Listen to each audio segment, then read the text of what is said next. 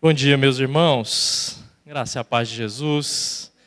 Estamos de recesso dos nossos cursos no mês de julho. Nós teremos classe única aqui, mas vai ser um tempo muito oportuno para a gente aprender sobre teologia do corpo. Eu, se fosse você, eu nem viajaria, viu? Faria o esforço de estar aqui todos os domingos para absorver desse conteúdo que a gente está preparando com tanto carinho no mês de julho, em cinco palavras que a gente vai ter daqui até o final, até o dia 30, a respeito disso. E hoje, para começar aqui com vocês, eu só vou pedir auxílio aqui com a luz, talvez ficar um pouquinho mais visível aqui para nós.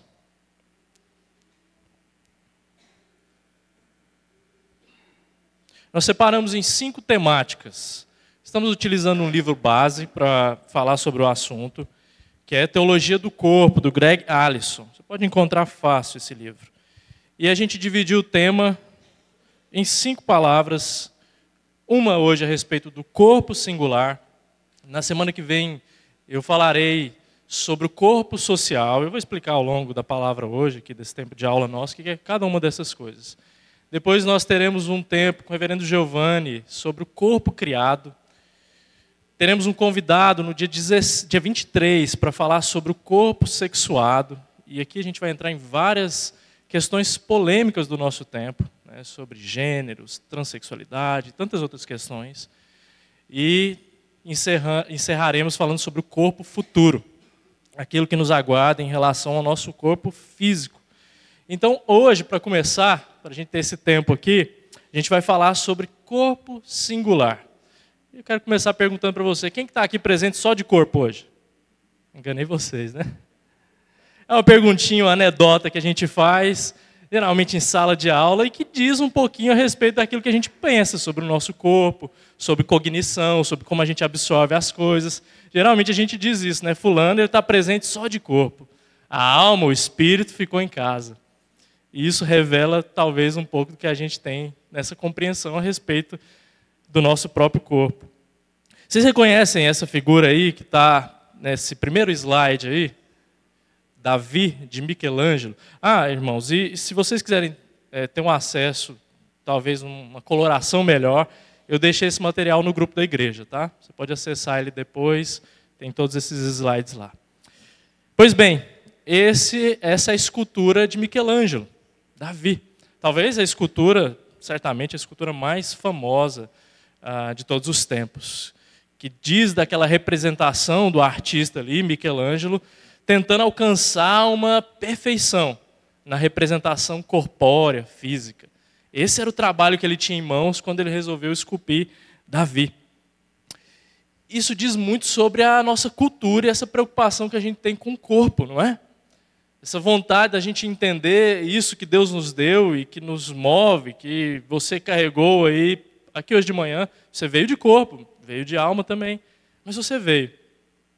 E isso nos diz dessa percepção que nós temos de tentar compreender. Por que Deus nos deu um corpo? E o que significa ter um corpo? Essa é uma preocupação bastante legítima também para as Escrituras. E a gente precisa trazer uma abordagem bíblica justamente porque o nosso tempo, no nosso tempo, nessa modernidade tardia, o corpo virou palco das discussões.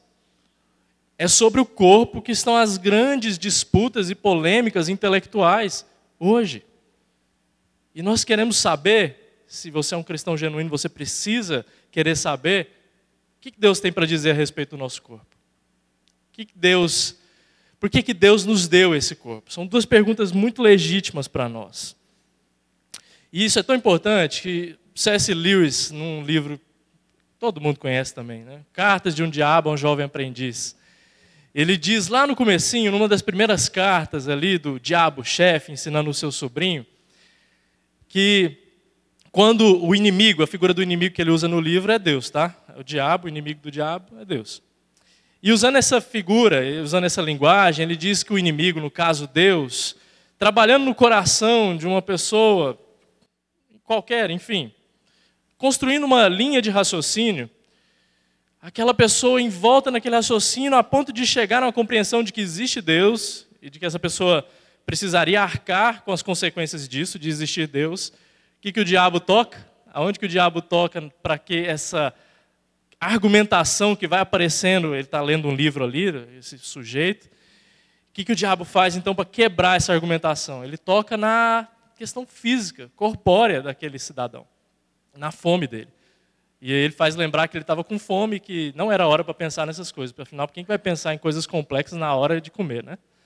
E aí ele diz que naquela batalha ele saiu vitorioso, o diabo. Claro, isso é uma figura é, de linguagem que o C.S. Lewis está utilizando aqui, mas ele é muito sábio em dizer a respeito da importância do nosso corpo. E a gente precisa aprender, de fato, a ter uma demonstração desse corpo singular que Deus nos dá para a glória dele.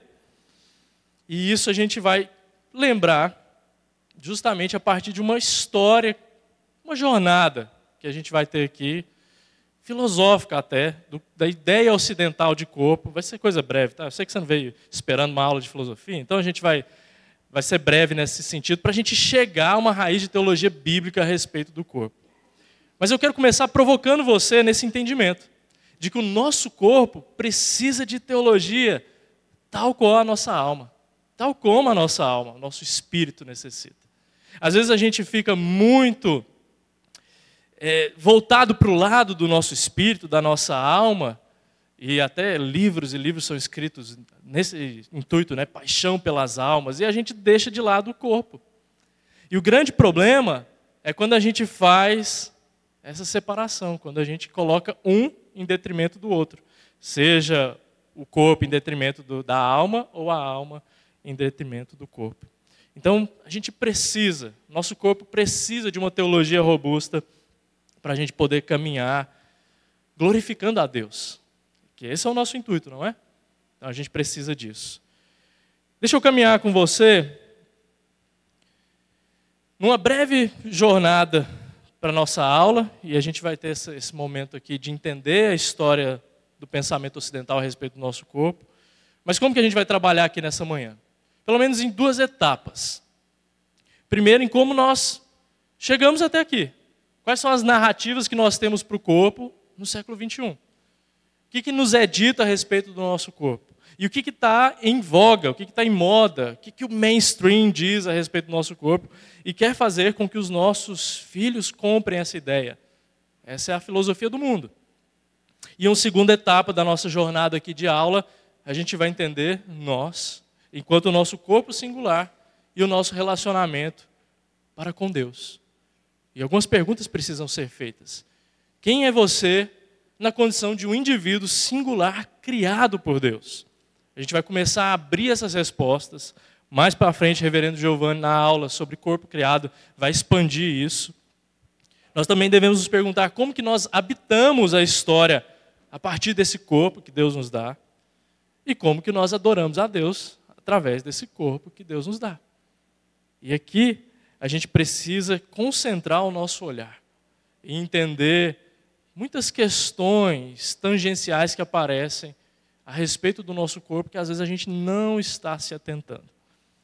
Então a gente vai caminhar justamente por isso. E a gente vai entender que há uma subversão do corpo nos tempos modernos. Deixa eu caminhar com vocês através dessa longa história curta Vou começar lá atrás no pensamento ocidental e eu vou contrapor com a teologia judaico-cristã a partir dessa do que brota e surge no Antigo Testamento a respeito do corpo, mas em contraste com essa história ocidental. A gente tem que voltar lá atrás nos primeiros pensadores, nos primeiros filósofos, que são chamados de pré-socráticos. O que esses pré-socráticos buscavam? E você vai entender aonde que isso vai chegar em relação ao corpo. Eles diziam que a matéria é que se sobressai. Então, logo de cara, percebe-se que há um desequilíbrio ali. Eles entendem que o corpóreo, o físico, é tudo que há e é tudo que tem para ser buscado. E eles buscavam, nesse sentido, uma tal de arqué. Eles buscavam um elemento fundamental que desse conta desse, dessa materialidade, desse físico, desse corpóreo. Eles achavam que poderia ser a água, eles achavam que poderia ser o fogo, poderia ser o ar, os elementos, isso vira até desenho animado, né? Os elementos. Avatar, tá? Para quem não sabe. E eles diziam isso. Então a matéria sobressai. E a gente tem que buscar simplesmente essa compreensão da matéria.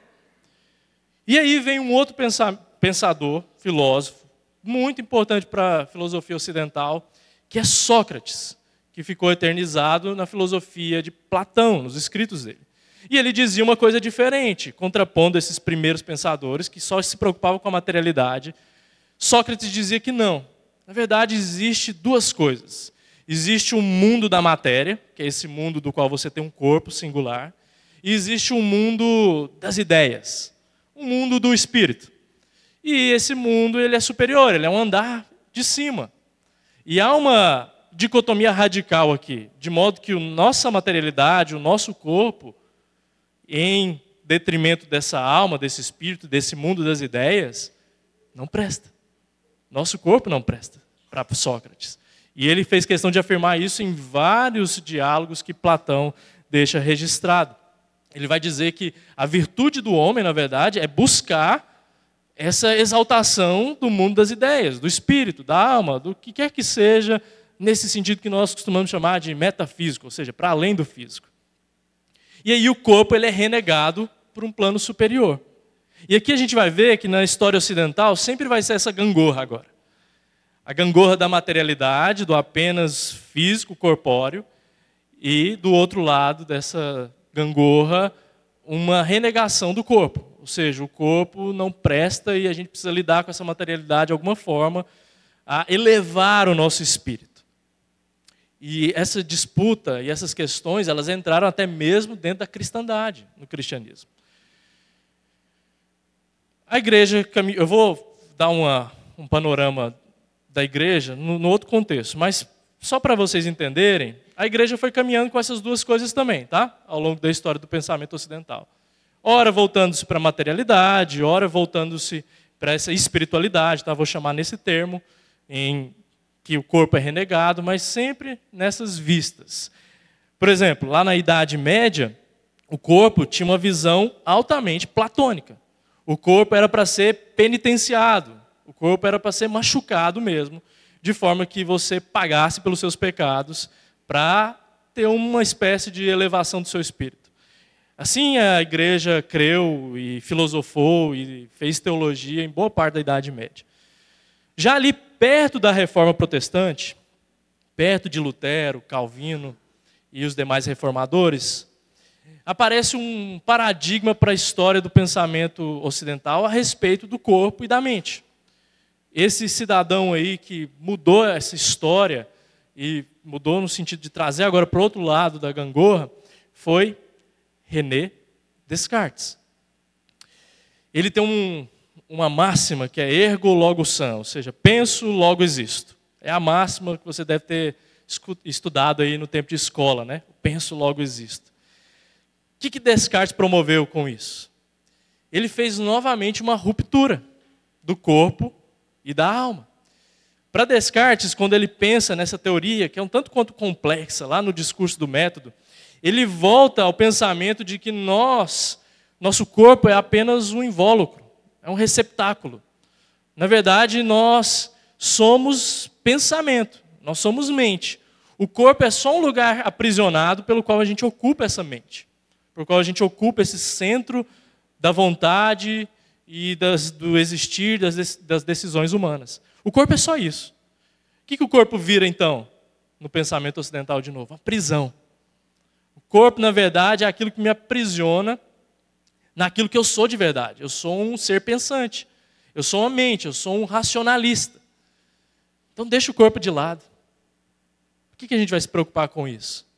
Essas são as consequências desse pensamento na história ocidental. E aí nós chegamos de novo nessa gangorra à nossa modernidade. E é aqui que as disputas aparecem, é aqui que quando a gente tiver a aula sobre corpo sexuado, a gente vai concentrar em boa parte das questões que tanto nos assolam como pais, educadores, cristãos. Porque surge essa figura aí, que eu sei que está difícil de enxergar, mas aparece quatro pessoas aí, quatro personagens, quatro pensadores da história ocidental nessa modernidade. Michel Foucault, Nietzsche, Freud e Karl Marx. alguns dizem que são os quatro cavaleiros do Apocalipse.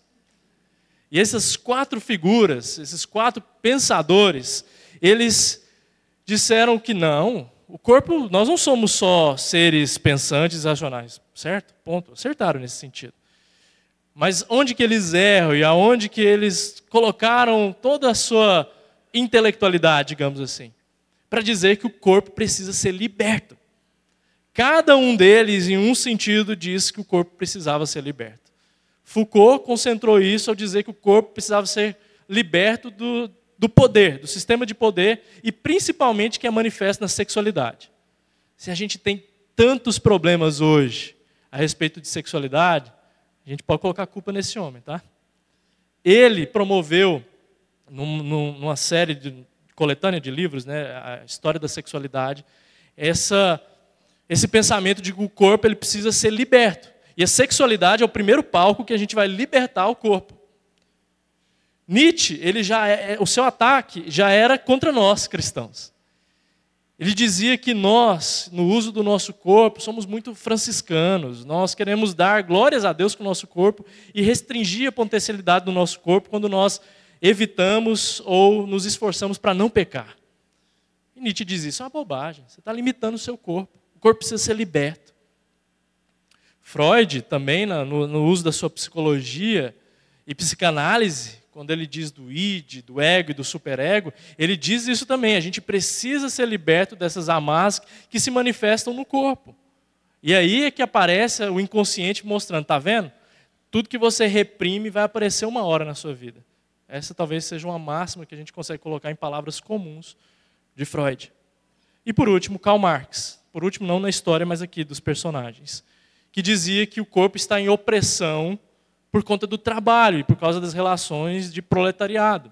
Então nós precisamos, como um coletivo, romper com essa ideia a fim de que o corpo seja liberto do trabalho no sentido pelo qual nós conhecemos.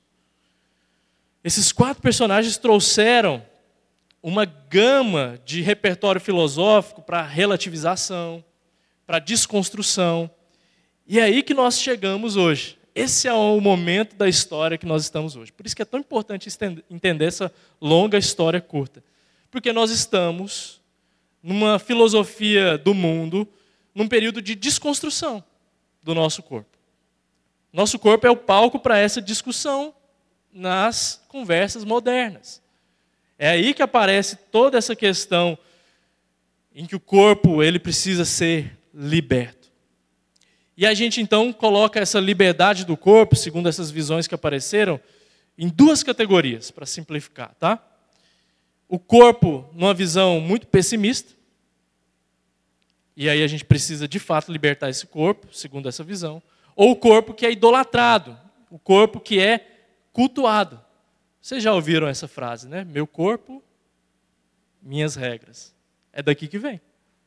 É justamente desse corpo idolatrado que precisa ser libertado, também com esse mix aí de pessimismo que a gente vive hoje.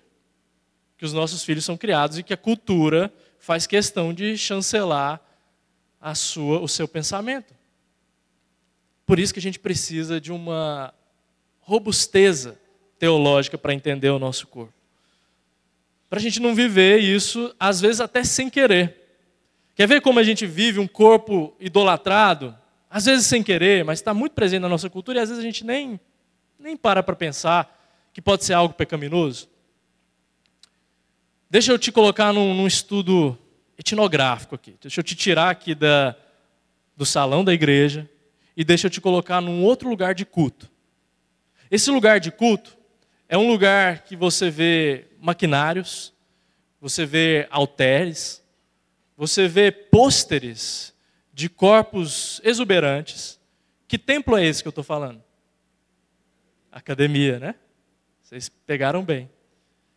Quem está que tá sendo idolatrado? Quem que, quais são os sacrifícios e holocaustos que são sacrificados na academia?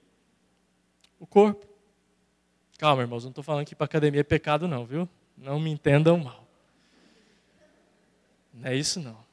Isso pode me denunciar e colocar contra mim, tá? Porque academia e eu não temos uma boa relação.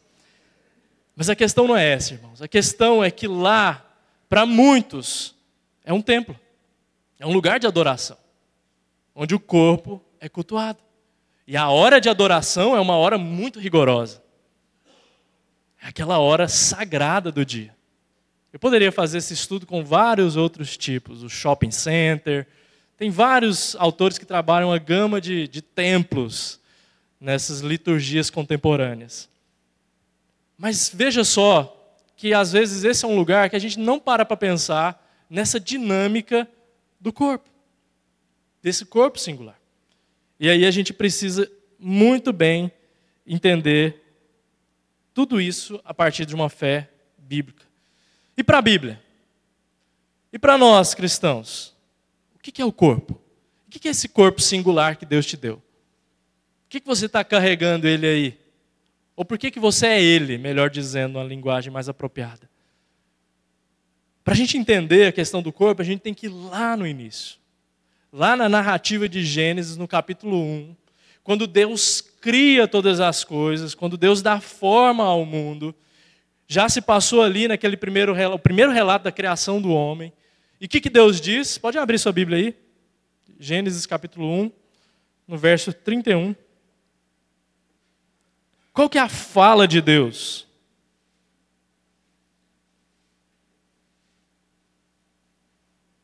E eu já vou pedir para você deixar sua Bíblia aberta, que a gente vai caminhar em alguns textos daqui para frente. O que, que Deus diz?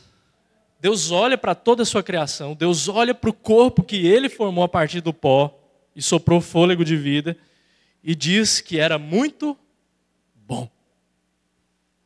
Essa palavra aqui é muito significativa no Antigo Testamento, no hebraico. Porque Deus atesta moralidade com essa palavra, quando ele diz que é bom. Então o corpo é moralmente bom. A matéria, a desrespeito do que os outros pensadores e filósofos disseram, que é corrupta, que é má, que não presta e que a gente tem que lidar com ela, Deus está nos dizendo que ela é boa. E que o nosso corpo criado, junto com as demais coisas criadas por Deus, são, é muito bom. Muito bom. Então o nosso corpo é moralmente bom. Nós já nascemos com um corpo atestado por Deus que é bom. A questão do pecado, ela entra em um outro âmbito da nossa existência. Ela nos corrompe. Ela transforma aquilo que é bom em algo rebelado diante de Deus. E quando nós estamos em estado de rebeldia, o que nós precisamos fazer para alcançar uma graça, um perdão? Vamos pensar na dinâmica da, de criação de pais e filhos. A gente precisa ser o quê? Reconciliado, não é? Reconciliado. Só que o pecado nos subverteu tanto, nos manchou tanto, que a gente não consegue por si só. E aí nós precisamos da obra redentora de Deus. Isso tudo, esse panorama curto aqui de teologia bíblica, para dizer que o nosso corpo é moralmente bom. E Deus nos cria assim. E mais, a Bíblia vai nos dizer que o corpo, ele é unido à alma, e a alma ela é intercambiável com o espírito, tá? A gente chama isso de dicotomia, tomos duas partes, né? tomos partes, melhor dizendo, para dizer que nós temos essa constituição em partes, mas que são juntas de uma maneira que a gente não consegue nem desassociar a não ser na morte. Ou seja, corpo e alma nos fazem seres viventes. E ela, só há essa ruptura, essa separação na morte física. E essa religação, ela acontece na volta de Cristo, quer seja para celebração, quer seja para condenação. Assim nos diz 1 Coríntios capítulo 15. Então, o corpo faz é uma parte constituinte de quem nós somos, junto com a alma, junto com esse espírito. Só para os irmãos saberem, vocês aprendem isso ah, no curso de integração. Há autores que dizem, mas não faz muito parte da nossa tradição reformada, de que o corpo é composto de três partes: corpo, alma, que o ser humano, melhor dizendo, corpo, alma e espírito. Faz uma distinção entre alma e espírito. De uma maneira geral, os reformadores e a teologia reformada creem que não há essa distinção. Então, alma e espírito são intercambiáveis no uso do texto do Antigo e do Novo Testamento, tá? Só uma curiosidade. Então, é isso que a Bíblia nos diz a respeito do nosso corpo. É um corpo que é moralmente bom. Então, nós temos duas visões que precisam precisamos entender ela porque nós vivemos tanto uma cultura bíblica, nós estamos sendo formados espiritualmente, mas nós somos habitantes do mundo. Então a cultura chega para nós também através dessa visão ocidental. E a visão ocidental diz que o corpo precisa ser liberto, precisa ser liberto da opressão, precisa ser liberto da genética, precisa ser liberto das particularidades, da biologia. Então essas questões elas precisam ser vistas, revistas, precisam ser transformadas. Está vendo essa linguagem de transformação que existe no pensamento ocidental? Isso é ou não é uma tentativa de emular uma linguagem bíblica de transformação? Com toda certeza é. Assim como é a questão do, do culto. A visão ocidental diz que o corpo precisa ser cultuado. O corpo é um Deus ex machina, ou seja, é uma divindade colocada numa máquina, né? é isso que diz a, a, a tradução literal. E é isso que faz o templo da academia ser o templo da academia. As pessoas estão ali para cultuar uma divindade a partir do corpo, em muitas instâncias, tá? Não estou dizendo que todos é, igualitariamente pensam assim a respeito do, do bom uso da academia, tá? E essa é a prioridade do nosso tempo. Perceba que o corpo é o que domina hoje a, a discussão, a literatura. Se você fizer uma pesquisa rápida aí no seu, no seu Google, na Amazon, você vai ver que a literatura a respeito de corpo é a que ganha disparado de qualquer outro tipo de literatura. Porque é a urgência do nosso tempo. É a visão ocidental. Mas a visão bíblica, por outro lado, nos diz que nós habitamos a história da redenção através do nosso corpo singular, desse corpo que Deus nos deu e que nós adoramos a Deus com esse corpo que Ele nos deu e que nós somos chamados a dar testemunho do bom uso desse corpo que Deus nos deu. Essa é a visão bíblica para o nosso corpo. E é ela que a gente precisa concentrar, entender e viver para que de fato a gente glorifique a Deus com esse corpo que Ele nos deu. E essa é toda a questão problemática que surge a partir daí. Então eu quero ver com vocês, a partir disso, a partir da visão bíblica, duas coisas. Como que nós habitamos a história com o nosso corpo e como que nós adoramos a Deus com o nosso corpo. Vamos nos dar conta primeiro de como que nós habitamos a história com o nosso corpo. Como que o nosso corpo é importante um dos grandes objetivos dessa aula aqui de hoje é que você saia daqui glorificando a Deus com o corpo que Ele te deu. Do jeitinho que Ele está aí. Com a carcaça que você tem aí, tá? Como alguns diriam. Que você saia daqui glorificando a Deus com o corpo que você tem. Seja ele um corpo novo, um corpo jovem, um corpo já mais para lá do que para cá. Não importa. É o corpo que você tem hoje. Esse é um aspecto da singularidade que a gente vai ver de como nós habitamos a história. Recentemente eu li um livro uh, desse autor aí, James Smith, ele diz sobre como habitar o tempo. E esse livro é, tem sido maravilhoso no, no sentido da percepção bíblica que ele tem a respeito justamente desse corpo singular. E ele diz o seguinte: em geral, Pensamos sobre desorientação como uma questão de nos sentirmos deslocados. Uma confusão quanto ao lugar no qual nos encontramos. Você conhece aquela cena clássica de filme, onde eu estou? Mas a desorientação também pode ser temporal e corporal. É a partir daqui, dessa habitação no tempo com o nosso corpo, que a gente começa a entender melhor toda aquela dinâmica que talvez nós vivemos lá no passado e nossos filhos, adolescentes vivem. O que, eu estou fazendo com esse corpo aqui? Por que, Deus me colocou aqui? Por que, eu existo? No final das contas, existir não é só pensamento, como diria o Descartes, mas é ter um corpo também. E a gente pode ficar desorientado nessa dinâmica de adoração a Deus quando nós não entendemos por que Deus nos deu um corpo singular, do jeito que ele é. E aí a gente fica desorientado. É por isso que os adolescentes muitas vezes começam a se questionar a respeito do seu próprio corpo. Faz parte dessa dinâmica da singularidade. Por que está acontecendo essa transformação toda com o corpo? Eu não me encaixo, eu não me vejo bem. E aí, escola de paz, vamos lá. O que eu disse aos dois domingos atrás a respeito da fé na era do ceticismo? O que a gente precisa, meus irmãos? A gente precisa ter paciência e caminhar com as dúvidas dos nossos filhos. Nessa fase, a respeito do corpo deles, muitos questionamentos e dúvidas surgem. Muitos. Muitos. E a gente fica o quê? Desesperado, não é? Desesperado, que a gente não sabe lidar. A gente precisa ter paciência e a gente precisa aprender a orientá-los com o corpo que eles têm. E isso é um trabalho teológico, isso é um trabalho que não é só exclusivo da igreja, mas é um trabalho de casa. É um trabalho que nós temos que levar para casa com toda integralidade no coração, fincando uma bandeira e dizendo: Eu vou formar o meu filho de acordo com o que as Escrituras dizem, mas para isso eu preciso da graça de Deus. Porque os questionamentos são amplos, são muitos. Pais ficam desesperados, nós pastores recebemos no nosso gabinete, pais que ficam desesperados quando seus filhos começam a tangenciar as questões de orientação sexual.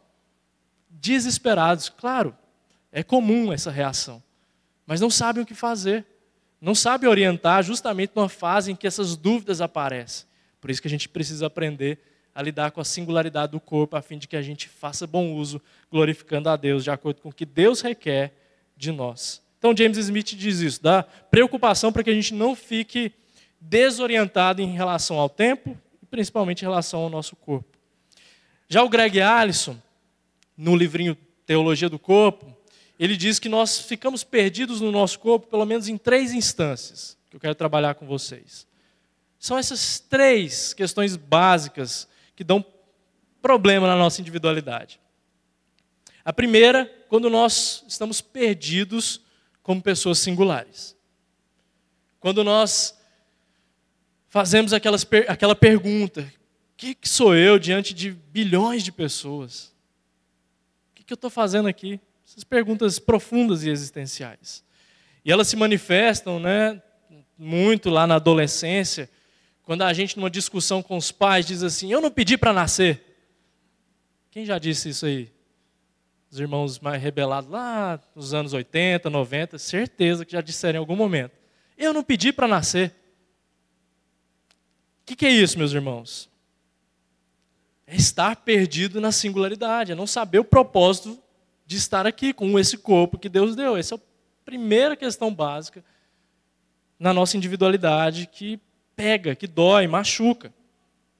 Uma segunda questão é superestimar a individualidade. É onde brota a arrogância, o egoísmo. É quando nós achamos, por um outro lado, que nós nos bastamos. E nós fazemos o que bem entendemos daquilo que Deus nos deu, nosso corpo. Isso também dá problema na nossa individualidade.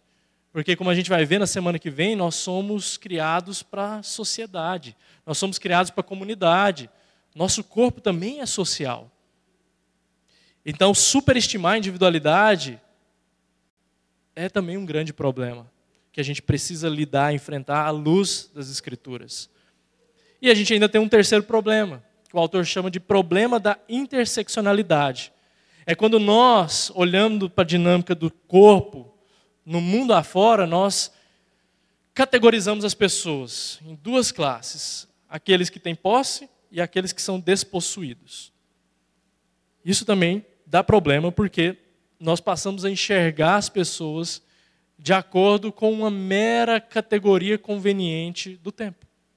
Aqueles que são de posse e aqueles que não têm. Aqueles que são privilegiados e aqueles que são desprivilegiados. Os privilegiados, está tudo ok com o seu corpo, e eles podem fazer o que bem entenderem. Os que não são, precisam de alguma maneira de libertação. Nós não podemos ficar perdidos no corpo. Por isso a gente precisa entender as esferas de singularidade que Deus nos deu. E aqui a gente vai abrir terreno para a gente falar da adoração nesse corpo singular que Deus nos deu. Deus deu várias esferas para que nós entendêssemos, expressássemos, vivêssemos o corpo singular de maneira que o glorifique. E essas coisas, olhadas à luz das Escrituras, a gente vai ver alguns textos, são obra de Deus, são planejamento que Deus queria com a existência humana. Nós temos nessas esferas de singularidade etnias, raças diferentes das quais nós não devemos nos inferiorizar e nem nos sobressair. Deus nunca planejou a diferenciação de etnia para que isso acontecesse. Para que nós fôssemos, e esse é o uso da palavra, racista ou racistas. Ou seja, colocar uma raça em superioridade da outra, não importa qual seja ela. Porque essa é uma esfera de singularidade em que Deus promoveu, através da sua multiforme graça, povos e nações diferentes que seriam abençoados com o Evangelho. Essa é a promessa feita lá para Abraão. Faz parte do planejamento de Deus. Deus queria algo multifacetado. Deus nos, nos criou todo mundo igualzinho, padronizado. Mas Deus deu várias etnias nesse mundo para que, no final das contas, todos os povos, tribos, línguas e nações, com seus joelhos dobrados, pudessem glorificar a Deus. Mas no nosso contexto de singularidade também, nós somos colocados numa família, num parentesco. É aqui que nós, às vezes, tropeçamos, porque a gente acha ruim, né, da família que a gente nasceu, algumas vezes. Isso é um problema diante de Deus. Quando entra essa murmuração dessa singularidade, porque o espaço, o ambiente, o local, a família, o parentesco que Deus te colocou, é um lugar para você expressar a glória dele. É para isso que nós somos colocados em família. Cada indivíduo corpóreo, sexuado, se, se caracteriza por um conjunto familiar singular. Nós somos colocados em vários ambientes familiares diferentes, cada um com o seu ambiente familiar. Para que isso, meus irmãos? Para que isso, jovem, adolescente que me escuta? É para você reclamar? Do seu pai, da sua mãe, do seu tio, sua tia, primos? Não para você entender que ali naquele ambiente familiar é também um palco para que você dê testemunho de Cristo e manifeste a glória dele. Por isso nós somos colocados em ambientes diversos, uns mais amenos, outros mais difíceis. Mas todos nós somos colocados para glorificar a Deus em família, em parentesco. E graças a Deus por isso. Aqui nós começamos a entender essa ótica bíblica e deixamos então de ter uma visão pessimista. Nós somos também colocados em temporalidade, com a idade que a gente tem. Não importa se a gente é novo, se a gente é velho, se a gente tem muitas milhas para percorrer, ou se a gente já percorreu muitas milhas.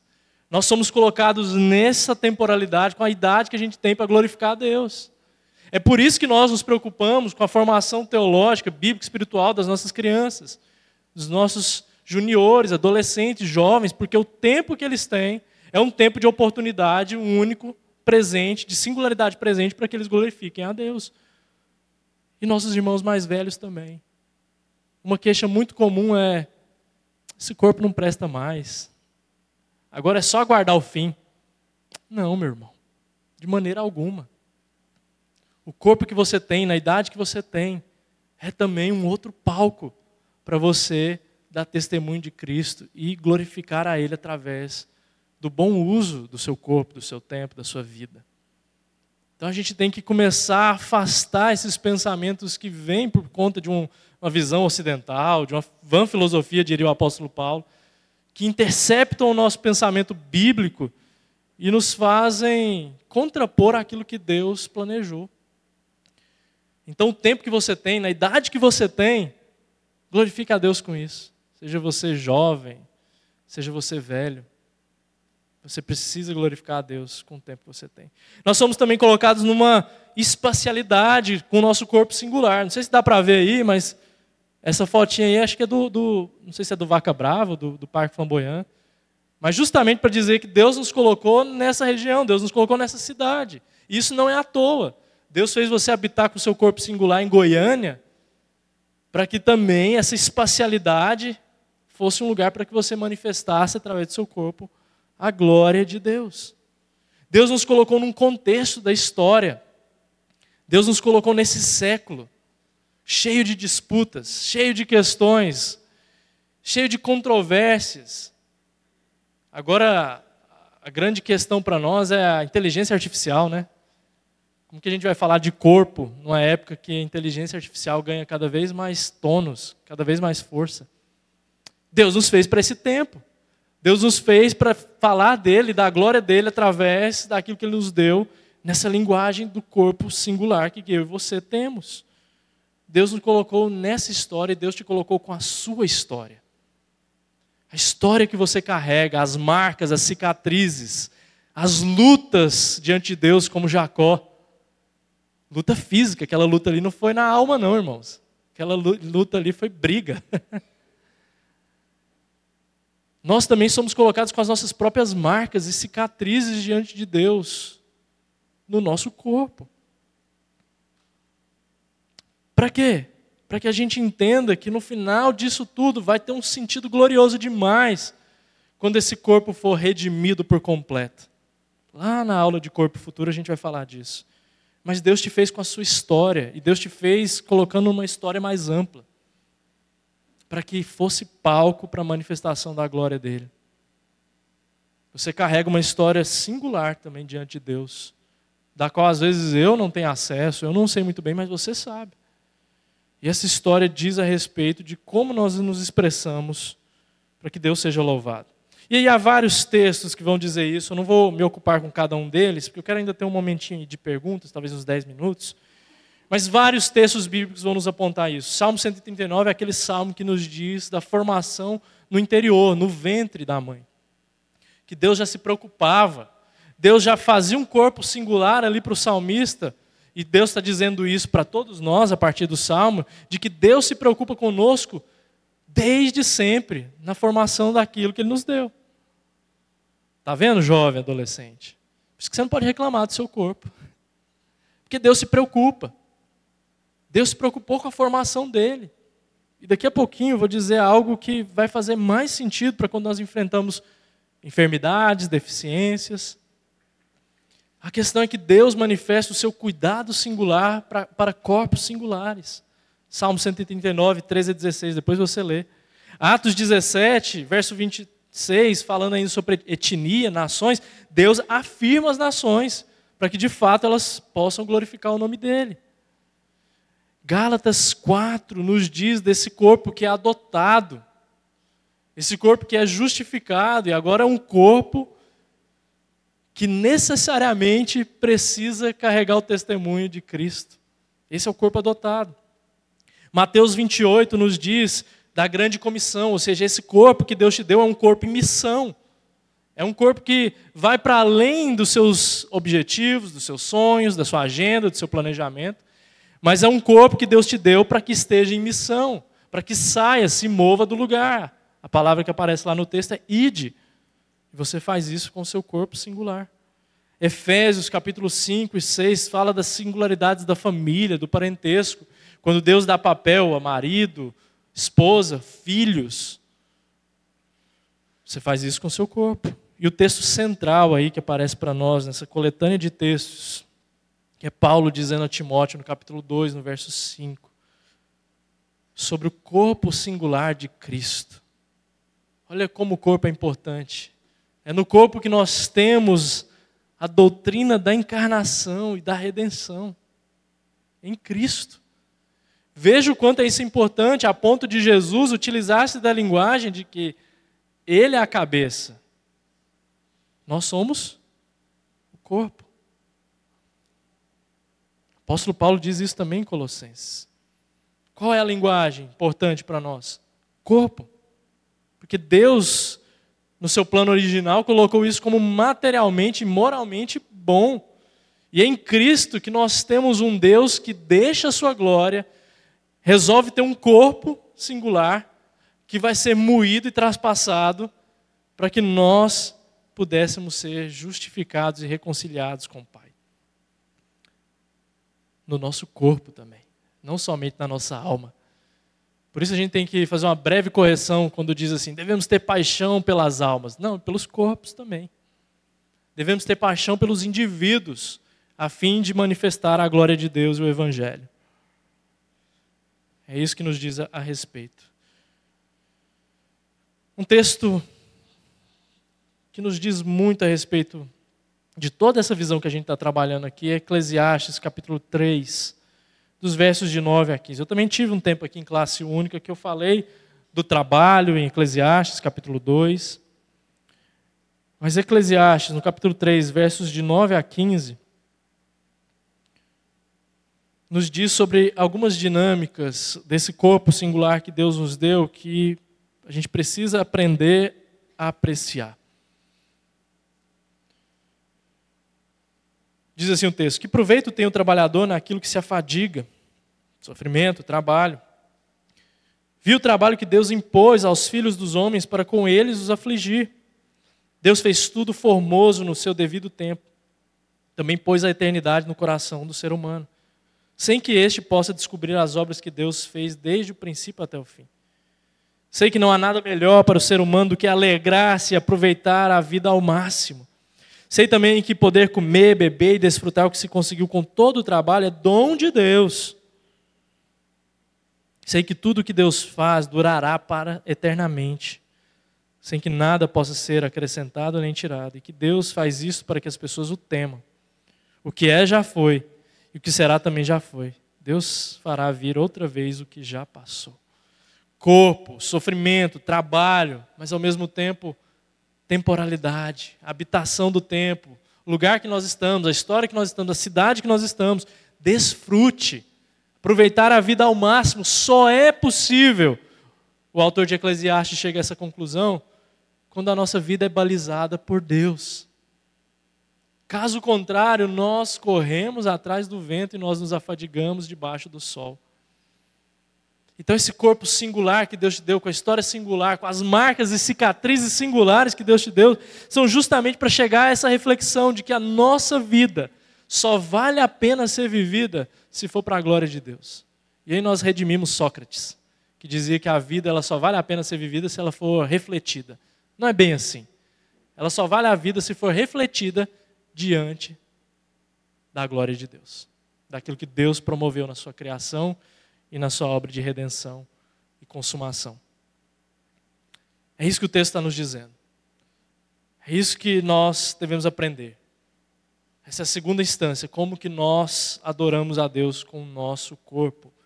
A gente precisa corrigir algumas práticas e entender que o nosso corpo ele precisa de uma visão coerente de si mesmo, para que a gente não vá além do que as Escrituras dizem.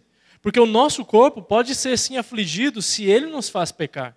O autor de Hebreus, no capítulo 12, no verso 4, diz que nós devemos resistir o pecado até o preço de sangue, se for preciso. De corpo. De algo que aflige o corpo. Essa é toda a questão aqui. Nós precisamos corrigir o nosso corpo em disciplina espiritual diante de Deus para que ele, nós, com nosso corpo e singularidade, de fato, exerçamos bom testemunho. John Piper, no livrinho Fome de Deus, ele diz que o maior inimigo da fome de Deus não é o veneno, mas a torta de maçã. Não é o banquete dos perversos que enfastia o nosso apetite pelo céu, mas o infindável belescar à mesa do mundo. Claro, usando a linguagem aqui do corpo, né? de como que nós provemos nosso corpo nessa mesa do mundo. Não é obscenidade num filme, mas os chuviscos da trivialidade do horário nobre que sorvemos todas as noites, quando nós vivemos sem propósito com o nosso corpo. Quando nós só nos colocamos de frente à televisão, escoramos nosso corpo no sofá e deixamos aquele momento de trivialidade nos tirar do propósito da nossa vida. É isso que John Piper está dizendo aqui. Nesse sentido, nós devemos corrigir o nosso corpo. Ele fala da prática do jejum de como é uma das maneiras que muitas vezes nós temos dificuldade, né? especialmente nós presbiterianos, temos dificuldades com o jejum, precisamos admitir isso. Porque a gente acha uma prática que não está prescrita no Novo Testamento, mas Jesus a prescreve.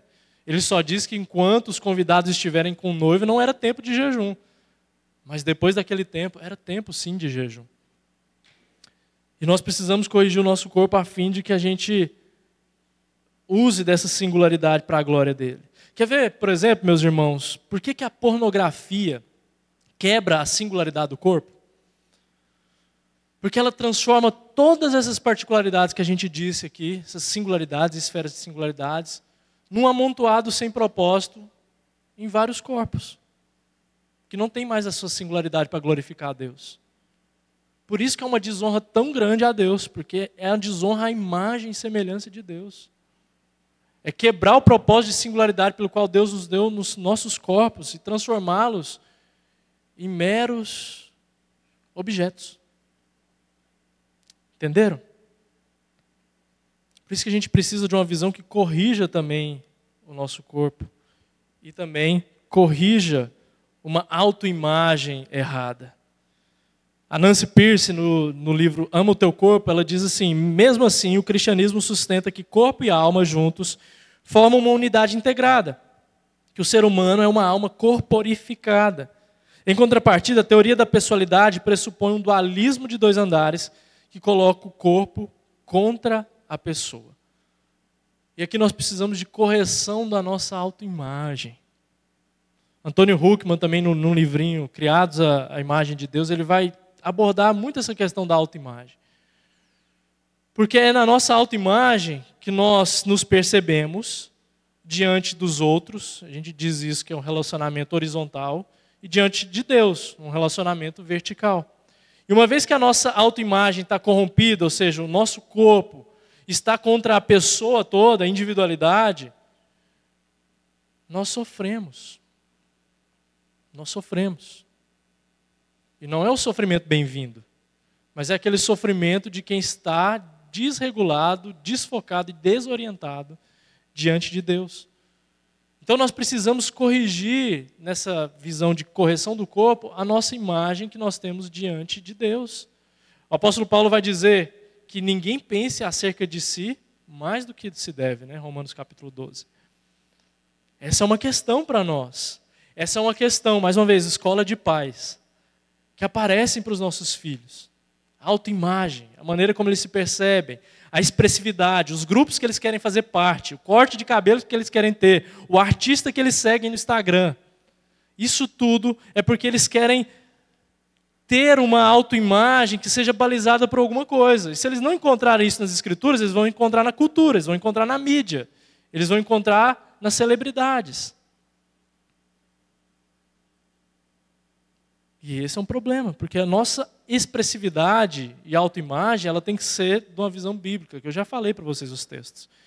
E não a partir daquilo que nos é dado por fora das escrituras. Mas mais uma vez, paciência para caminhar com seus filhos, estudar com eles, mostrar o propósito do corpo deles, mostrar que esse, esse ciclo hormonal e essas mudanças tão repetidas, elas vão se assentar e vão acalmar dúvidas, questionamentos vão fazer parte, é esperado.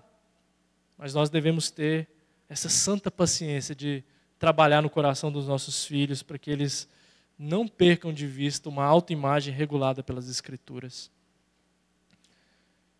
Duas aplicações para nós aqui, se fosse um sermão, para a gente entender nosso corpo singular e essa correção de autoimagem. Nós nem, não devemos nem exaltar e cultuar o corpo, e nem negligenciá-lo. O apóstolo Paulo, quando ele diz para Timóteo, ali no capítulo 4, no verso 8, ele diz para Timóteo não se preocupar demais com os exercícios físicos, que ele diz que é de pouco proveito naquele contexto. O apóstolo Paulo não está dizendo para Timóteo desleixar, negligenciar e apagar a existência dele no corpo. Não é isso que Paulo está dizendo. Mas Paulo tinha ali o contexto greco, romano, a figura do atleta, a figura do soldado romano, da exuberância do corpo e do culto do corpo. Tanto é que nos templos pagãos, o corpo era cultuado a partir da sexualidade. Paulo está dizendo: olha, nesse sentido, não se esqueça que você é um indivíduo, corpo e alma. Não se esqueça disso. Não invista toda a sua vida no corpo. Não fique neurótico por causa do seu corpo. E muitos cristãos, muitos de nós ficam, né? O corpo é a maior das nossas neuroses. E ele está dizendo que esse conjunto, corpo e alma, deve atuar para a glória de Deus. Então nós nem exaltamos e cultuamos o corpo, mas também nós não negligenciamos. Nós não fazemos pouco caso. Mesmo princípio de Gênesis, verso, capítulo 1, verso 31 que a gente leu. 1 Coríntios, capítulo 10, verso 31 também, que diz que qualquer coisa que nós fizermos, seja comer ou beber, a gente tem que fazer para a glória de Deus. E isso vai se manifestar nas nossas singularidades de diversas maneiras. Alguns vão gostar de prática de esportes, outros de academia. Outros vão cultuar a Deus a partir do seu corpo, se prostrando. Enfim, o corpo é palco para a glória de Deus.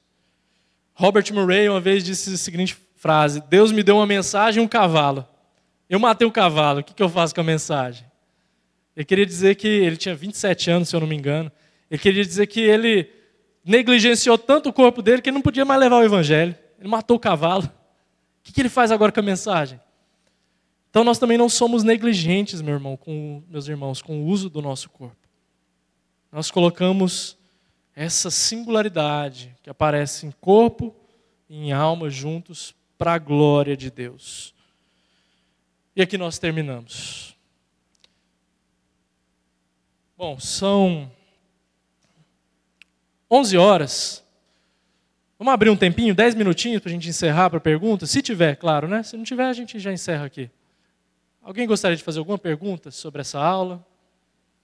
Fiquem à vontade, meu irmão. Só levantar uma das mãos. Alguma pergunta? Se não, Marcos, lá no. Leva lá, por gentileza. Reverendo Rômulo vai levar o microfone.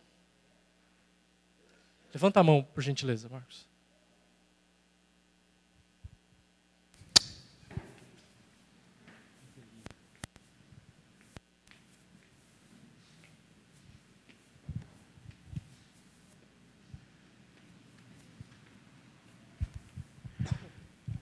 É, Pastor Rômulo, é, Rômulo. Renan, é, na verdade eu gostaria de cumprimentar pela aula. Tá? É, por quê? A gente vê na história da, da, da reforma, do movimento, é, do, movimento evangélico, é, um movimento, o, é, o desafio é sempre olhar para a realidade, confrontar o que está na realidade com o valor bíblico, um princípio bíblico com o legado bíblico. Eu acho que se perdeu muito. É, a gente vê isso hoje de forma muito fraca. E isso aí, que é, esse, essa, esse tipo de exposição que você fez, foi muito nesse sentido. Eu acho que ele é de extremo valor. Por que, que ele é de extremo valor? Porque esses quatro pensadores aí que você colocou, que raramente são nominados é, no meio evangélico, eles definem a forma como os nossos filhos estão pensando, como a mídia está reverberando, contando história, como a gente está nas empresas sendo influenciados hoje. Tá? Então, é muito forte a influência deles. Muitos dos filhos dos pais que estão na igreja, os filhos não estão na igreja, é por causa desses quatro aí. Na verdade, eles não são só é, quatro cavaleiros do Apocalipse, eles são porta-voz da serpente lá no paraíso. Eles simplesmente reeditaram o discurso dela. Eles fazem um discurso libertário, falando que você vai ter que se libertar da família, do pai, da, do sistema, instiga no, na, na, pessoa uma, uma, uma possibilidade de ela criar um mundo paralelo, né? e sempre esse mundo paralelo desemboca num, num desastre muito maior do que a dureza que a realidade é. Então, é, parabéns pelo, pelo, por ter apresentado esses quatro nomes, por ter mostrado de onde que vem as influências que a gente está tendo hoje. Tá?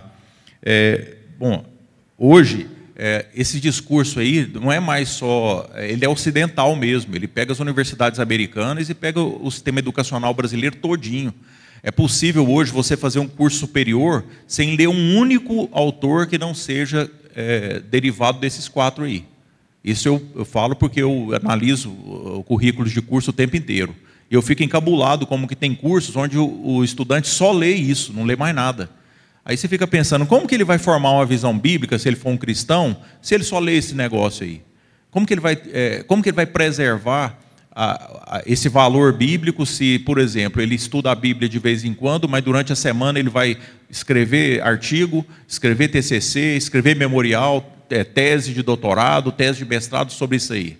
Então é muito comum a gente estar tá conversando hoje com um cristão que não se dá conta desse tipo de fator e a pessoa ficar falando, não, eu sou reformado, eu sou conservador e, e militando por ideias desses quatro aí, ó.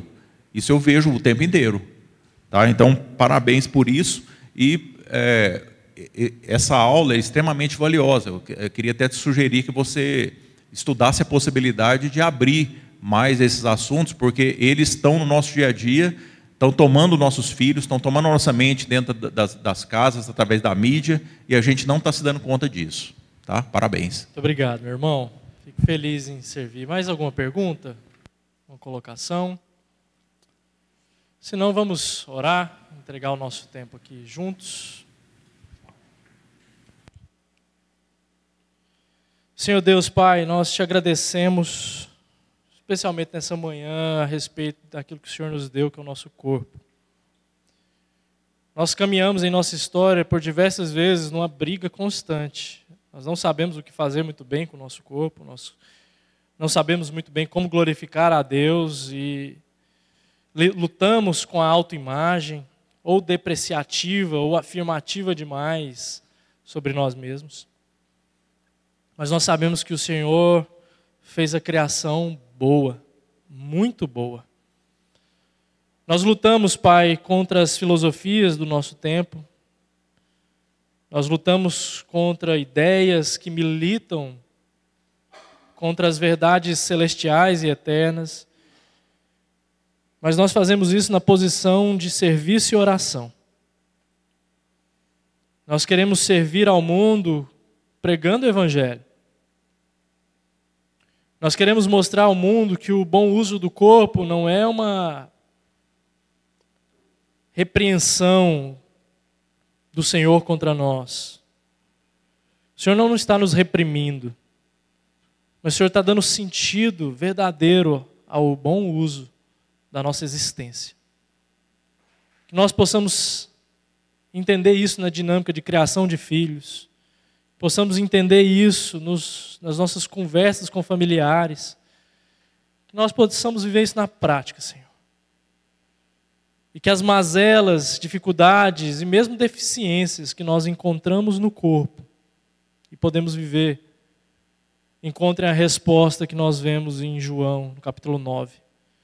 Quando o Senhor diz que não foi nem o cego de nascença, nem os seus pais que pecaram, mas aquilo era palco para a manifestação da sua glória. E talvez nós vamos caminhar com enfermidades, doenças, deficiências no corpo, até aquele dia em que nós teremos o corpo futuro, corpo glorificado. E lá nós entenderemos isso que está escrito em João 9, que no final de tudo era para a tua glória. Nós oramos em nome de Jesus. Amém.